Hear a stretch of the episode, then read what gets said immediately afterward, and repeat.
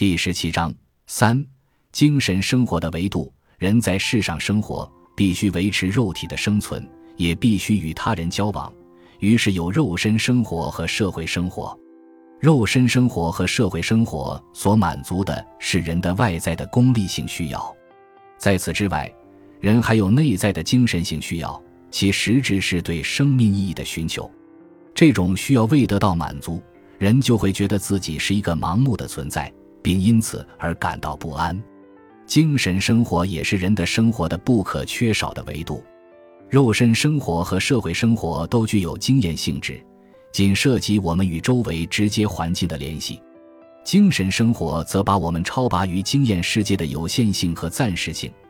此时，我们力求在一己的生命与某种永恒存在的精神性的世界整体之间建立一种联系。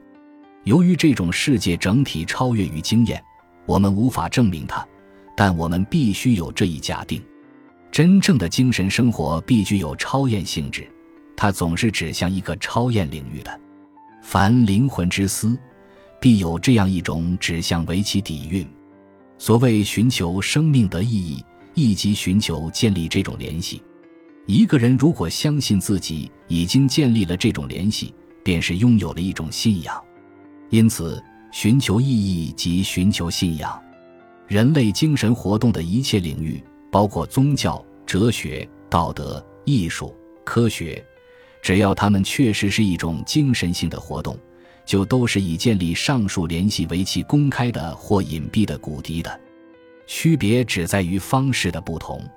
其中，道德若仅仅服务于社会秩序，便只具有社会活动的品格；若是以追求至善为目的，则可视作较弱的宗教。科学若仅仅服务于技术进程，便只具有物质活动的品格。若是以认识世界为目的，则可视为较弱的哲学。于是，我们可以把精神活动归结为三种基本的方式：一是宗教，依靠单纯的信仰以及天启的权威来建立与世界整体的联系；一是哲学，试图通过理性的思考来建立这种联系；一是艺术，试图通过某种主观的情绪体验来建立这种联系。